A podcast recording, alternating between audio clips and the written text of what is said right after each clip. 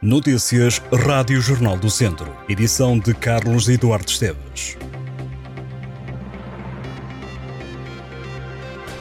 À Taça de Portugal, este domingo, no Estádio dos Trambelos, em Vilmoinhos, o Lusitano recebe o Tocha em jogo da primeira eliminatória. Jogo às 3 da tarde. A equipa Trambela é a única no distrito a entrar em ação.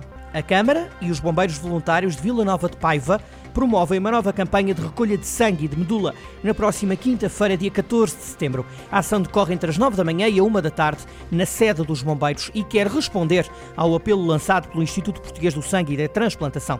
Para ser dador de sangue, basta a pessoa ter entre 18 e 65 anos, ter peso igual ou superior a 50 quilos e ser saudável. Os Delfins e Tiago Petengur são os principais cabeças de cartaz da gala deste ano, dos melhores anos, que vai ter lugar a 30 de setembro na Expo Center, em Viseu.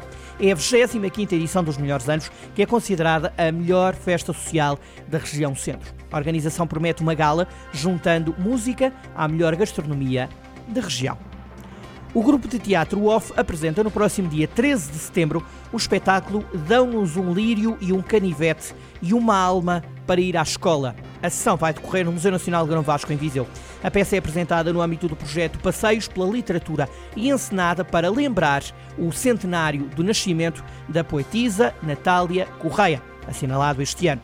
O espetáculo junta poesia, performance, música ao vivo e canto lírico que remete para os poemas de Natália Correia. O espetáculo é criado por Flor Bela Sacunha, é apresentado às nove da noite no Museu Nacional Grão Vasco. No dia 17 de setembro, tasquinhas tradicionais, mercadinhos e insufláveis vão encher o Parque Nossa Senhora de Fátima, na freguesia de Vila Nova do Campo, em Viseu, na festa de despedida do verão. Para além da oferta gastronómica, o cartaz reúne a atuação de vários grupos musicais locais e de uma artista internacional que vão protagonizar um dia de muita festa e animação. Em Mangualde, a Igreja da Misericórdia recebe até ao dia 2 de dezembro uma exposição. Chama-se Pelos Caminhos do Tempo das Terras de Azurara ao Oriente, que mostra peças criadas desde a época da Idade Média até à atualidade. Nesta mostra estão apresentadas peças de mobiliário, estátuas religiosas portuguesas, indo-portuguesas e europeias, obras de pintura de várias épocas e escolas, faianças e porcelanas nacionais e orientais, também estão patentes metais, peças relacionadas com o envolvente rural e quadros contemporâneos assinados por artistas de Mangualde. Os visitantes poderão observar a interação cultural dos portugueses com a Ásia, nomeadamente com Índia, China e Sri Lanka, além da presença de Portugal em África e na Europa. A exposição abre ao público às quartas-feiras, entre as duas da tarde e as 5 da tarde. Para outros horários, os visitantes devem marcar no posto de turismo do município, no Largo Dr. Couto. São Pedro do Sul celebra a gastronomia entre os dias 15 e 17 de setembro. O oitavo Festival do Feijão e o quarto Festival da Cerveja Artesanal têm lugar no Largo do município, no centro da cidade. São 17 as feijoadas que os visitantes podem provar neste certame, promovido pelo município local, e todas serão feitas por instituições da região. Entre as propostas gastronómicas estão a feijoada a lavradores, feijoada à transmontana, feijoada de cogumelos e feijoada à moda antiga.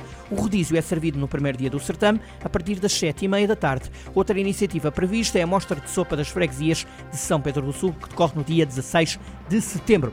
O oitavo Festival do Feijão e o quarto Festival da Cerveja Artesanal abre às seis e meia da tarde no dia 15 e o primeiro dia traz atuações dos grupos Sete Saias, às nove e meia da noite, e Bel e os Monstros, às onze e meia da noite. Durante o certame estão à venda kits que vão custar 5 euros e que incluem tigela, colher e guardanapo. Temporário Eclipse Permanente é o nome do novo romance do jovem escritor Gabriel Gomes, autor das obras Éramos Nós, Uma Arma em Nós e Antagónico. O livro, publicado pela editora Edições Esgotadas, tem lançamento marcado para a próxima sexta-feira, dia 15 de dia 15 de setembro, às 7 da tarde, nas edições esgotadas no Caos, em Viseu. De acordo com Gabriel Gomes, o livro tem como tema central as dicotomias entre o rural e o urbano, a tradição e a modernidade. O Conselho de Sinfãs celebra no dia 17 os agricultores e a agricultura local.